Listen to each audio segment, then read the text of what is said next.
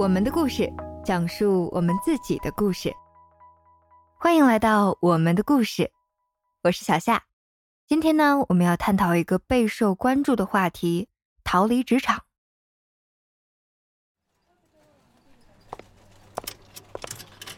在这个竞争激烈的社会里啊，许多人面临着巨大的职场压力，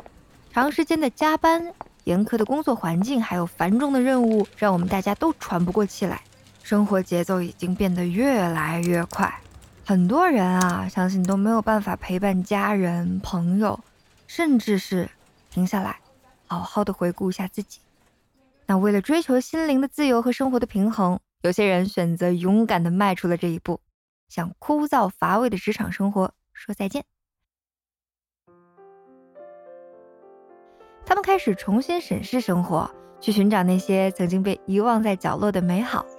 这些美好包括但不限于陪伴孩子长大的日子啦，还有与朋友共度的欢乐时光啦，都是一些平凡而珍贵的生活琐事。我们现在呢，将讲述一个与裸辞有关的真实故事，让我们看一下这场逃离给主人公带来了怎样的转变与启示。或许，主人公所做出的选择，可以给现在正在收听节目的、同样在职场苦苦挣扎的一部分的听众们一些启示和勇气。那我们一起走进大飞的故事，跟随他的脚步，一起去体验那些。被忽略的生活细节吧。我是大飞，九三年的，有在新媒体做运营五年。我毕业后其实是有做过几年财务审计的，因为文笔还行嘛，然后就转到了新媒体行业。起步可能就是作者身份嘛，就是写文，然后慢慢的就是向运营岗靠近的那种，再到部门总运营，就是带团队啊，负责品牌推广。流量还有业务增长这些东西，还有变现，这个其实是一个综合性比较强的岗位。大家都知道，那个新媒体平台它是比较多的，所以接触的东西相对而言是比较杂。它在行业的一个增长空间，大概是能储备许多实操经验吧，就是业务能力也能增长吧。你会接触各种品牌达人啊，以及就是商务啊。就是对个人而言，是一个能够多方位锻炼自己能力的行业。当时的工作相对而言是满意的，遇到的老板其实都是挺好沟通啊，公司氛围也挺轻松的。就是后面疫情确实对项目影响太大了吧，大家都是挺难的。就是公司可能改变了项目的一些方向，还有业务的一些缩减吧，工作就不是特别的好开展。嗯。的确，每一天我们的脑海中都会涌现出各种各样的想法哈。有些想法呢，就像流星一样转瞬即逝；而有些想法呢，会随着时间的推移逐渐发酵，最终转换为真实的行动。实际上，疫情的突袭给大飞的职业生涯带来了很多不确定的因素。也正是这样的情况，让他渐渐产生了离职的想法。有离职想法的时候，其实是在疫情后的第二年吧。私企这几年其实挺难的，就是当时待的公司啊，项目方向变动的特别厉害，就是跟我最初进去的方向完全相反的那种。对我而言，可能不是特别喜欢的领域吧。其实对那块也不是特别擅长，就是相当于又是从零开始做那一块领域。然后这个时候我就在想，我要不要继续待在这个公司，还是啊离职去找更适合我的方向？离职前就是有跟朋友讨论过裸辞这个想法，我朋友当时觉得这肯定不行啊！现在疫情下市场这么差，你觉得工作还挺难找的。就你一下辞掉你薪资几万的工作，风险真的是太大了，就会觉得会比较可惜的那种。哎，我那时候也想想，对，就我这个时候去把这个底薪几万的薪资辞职了哈，可能去外面的话找工作肯定也不是那么容易的。就一直在纠结这个问题，相当于一两个月是处于一种很纠结的状态。我就经常反复的去思考离职的利与弊，以及自己目前的一些情况嘛，就是自己的一些优势在哪里，到底该不该裸辞啊？不辞职可能就是经济上吧，能达到一定的一个满足，在疫情下就勉强活着的那种吧。但是压力可能也会扑面而来，因为换了新的项目的话，那就相当于我要去一个新的领域，我可能就是啥也不懂的那种，感觉是零创业的那种，把那个项目又给他慢慢去了解，做起来怎么推呀，而且能不能成功也是一个未知数。换一个思维想，就是我确实没什么经济压力，对吧？哎，就是想到你其实可能休息一两个月的，是能够选择的，就是可以去旅旅游放松一下，或者做一下自己的一些事情，整顿一下目前的一些焦虑情绪啊，各种东西的，就在于离职或者是不离职之间摇摆不定的那种。其实有思考差不多两个月。最后做这个决定的原因是，可能就是那段时间就得了严重的焦虑症，每天在公司的那个项目推不太动，因为一会儿就是疫情了，可能去外地，比如说去上海呀，或者去杭州那些地方出差的话，去不了，完全就是被封闭在那个城市，出不了城了。因为那波新媒体的话，它可能就是一个流量期，那个流量期过了之后，那一波流量能不能上来又是一个问题。还有它是有一个风口的季节性、时节性，它会有一波大牛或者是活动，你能抓住的话，那一波货卖出去或者干嘛的话，那个项目是稳的。但是如果是你跟不上那一波流量的话，那你真的是后面很拉胯的那种，然后就很焦虑。我可能拿那么多薪资，是想着会把这个事情会做起来，而不是就是拿那么个薪资，就是天天在那里被风控。后面就睡眠，就觉得这种状态不是特别好，应该停下来歇歇吧。最后还是写了那个辞职信，给那个老板提了上去。嗯，我们老板是让我再试试，可能原因也不是在我这边吧。然后后面他跟我讲，他是有一个新的方向，如果我感兴趣的话，可以再留下来看看的那种。然后感觉他那个方向可能不是我特别擅长，也不是我特别喜欢的一个领域，就拒绝了。也相当于是和平的那种离职，就是他老板人也挺好的，平时相处也没什么毛病。哎呀，就这样，大飞便离开了公司。实际上，辞职不仅使你能够摆脱原有的生活节奏，还让你有机会探索新生活的无限可能呀。在辞职以后。大飞的生活逐渐变得充实起来，做饭、休息、阅读、写作、旅行，啊，他每天都在做着自己喜欢的事情。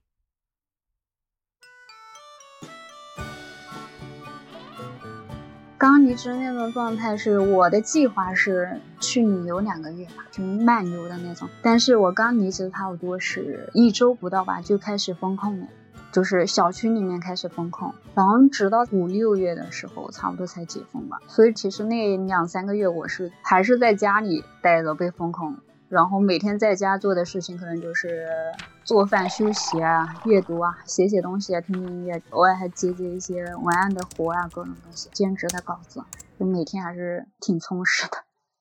后面其实就是在那期间也有接到过好几个大公司的 offer，因为反正也是闲置在这个城市嘛，那就有面试邀请，那就去看看嘛。薪资也开的还挺高的，但是我就是有一点不太甘心，就是我离职好不容易鼓起勇气就是裸辞了，我还是想出去转转呀或者干嘛的。后面没有接那 offer，然后我就六月份差不多就解封了之后，我就开始去溜达了。大概在南方的城市转了几个月吧，十月份回来的。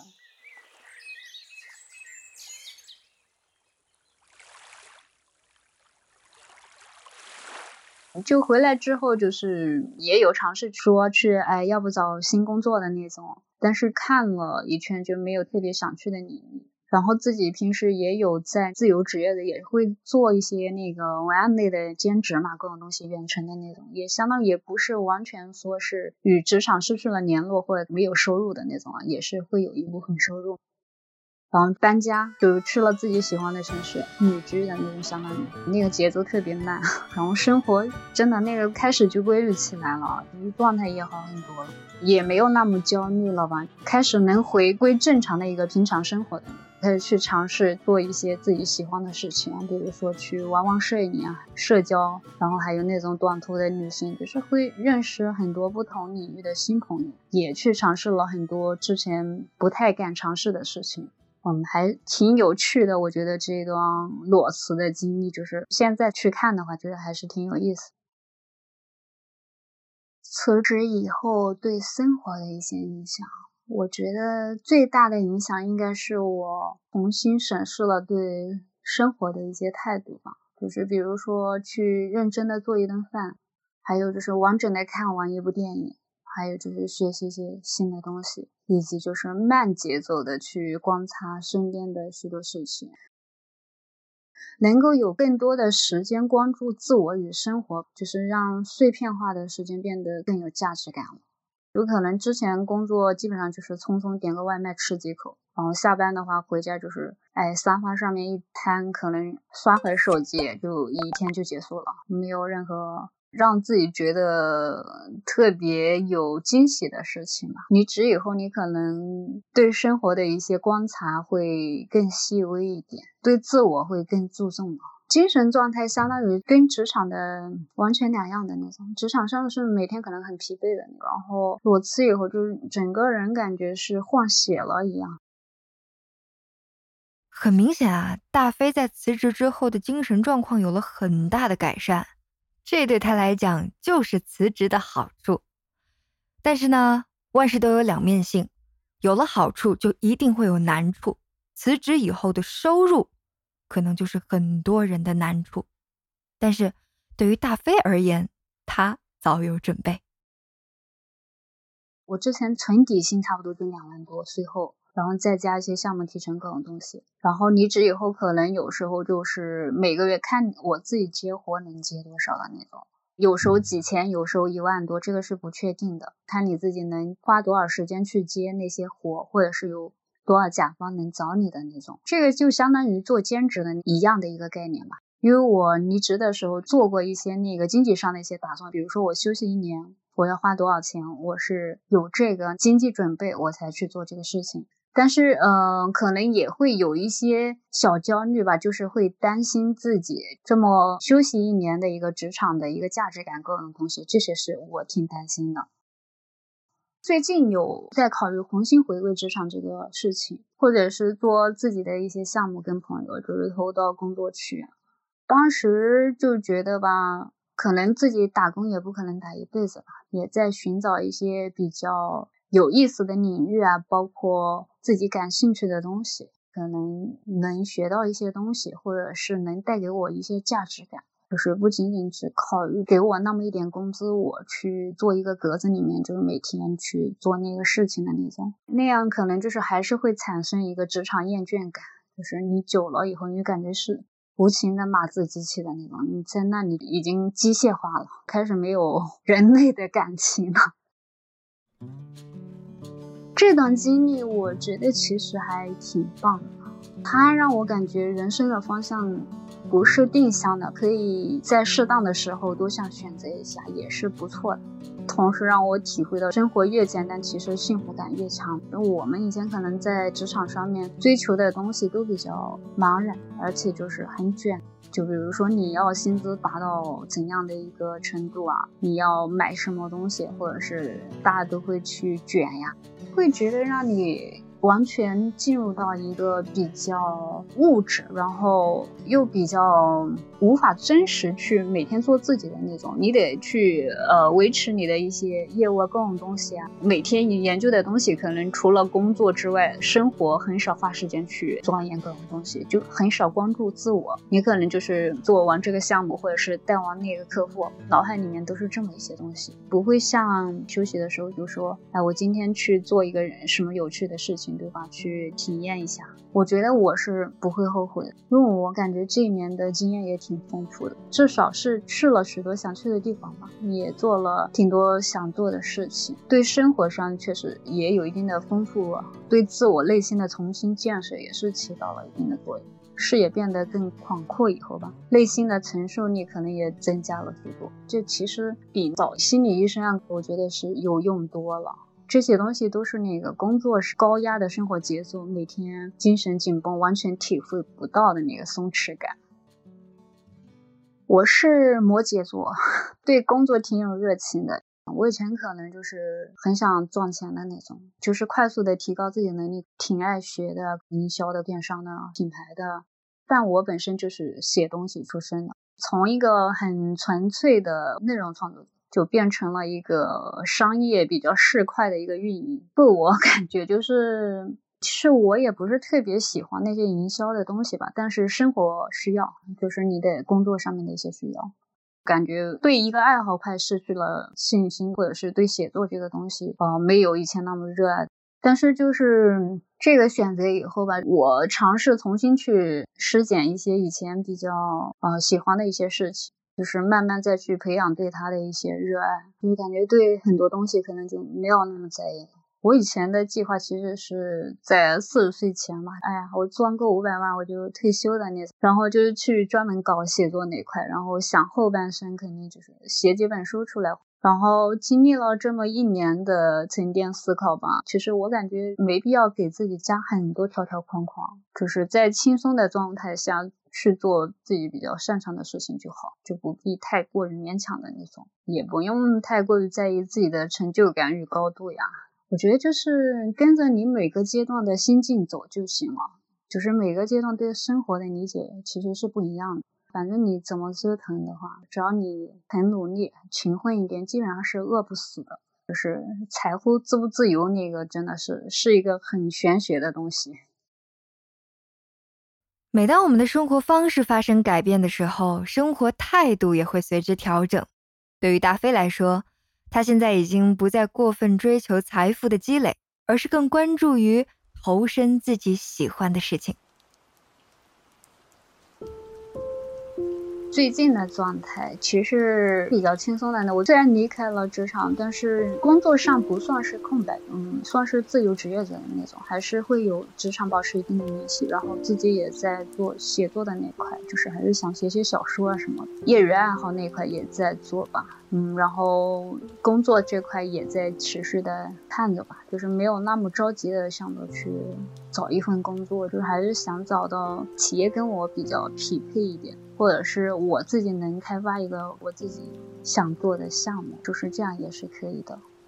所以接下来的心思可能会放那个工作上面会多一点，不管是那个自己手里的活，还是企业里面看的那些工作岗位，可能都会上心一点吧。近几年确实是有挺多的喜欢去大连那边放空啊，各种东西会短暂休息一段时间。职场内卷就是每天的压迫感，让太多的打工人肯定是有点透不过气来。所以还是挺需要一段时间去休息。我个人觉得，如果在经济条件允许的情况下，可以选择休息一段时间去做自我调整，就是可以去多看看世界，多了解一些不同的人和事啊，以及各种职业的本质，就是多与现实去接轨，不需要就是每天都在网络上获取各种信息啊，就是现实体验与线上获得真的相差特别大的那种。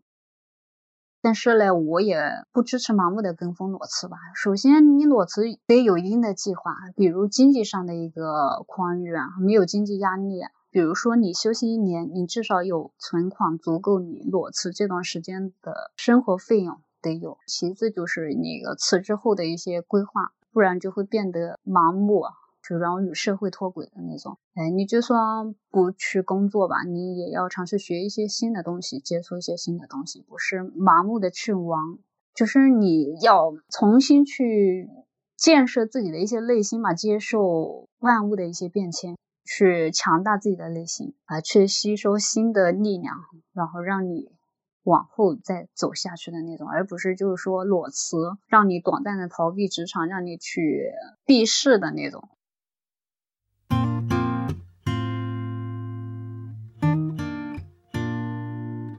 好，你正在收听的是讲述我们自己的故事的节目《我们的故事》，我是主播小夏。如果你对这个故事有一些想法与思考，欢迎在评论区留言。看我们下期节目见。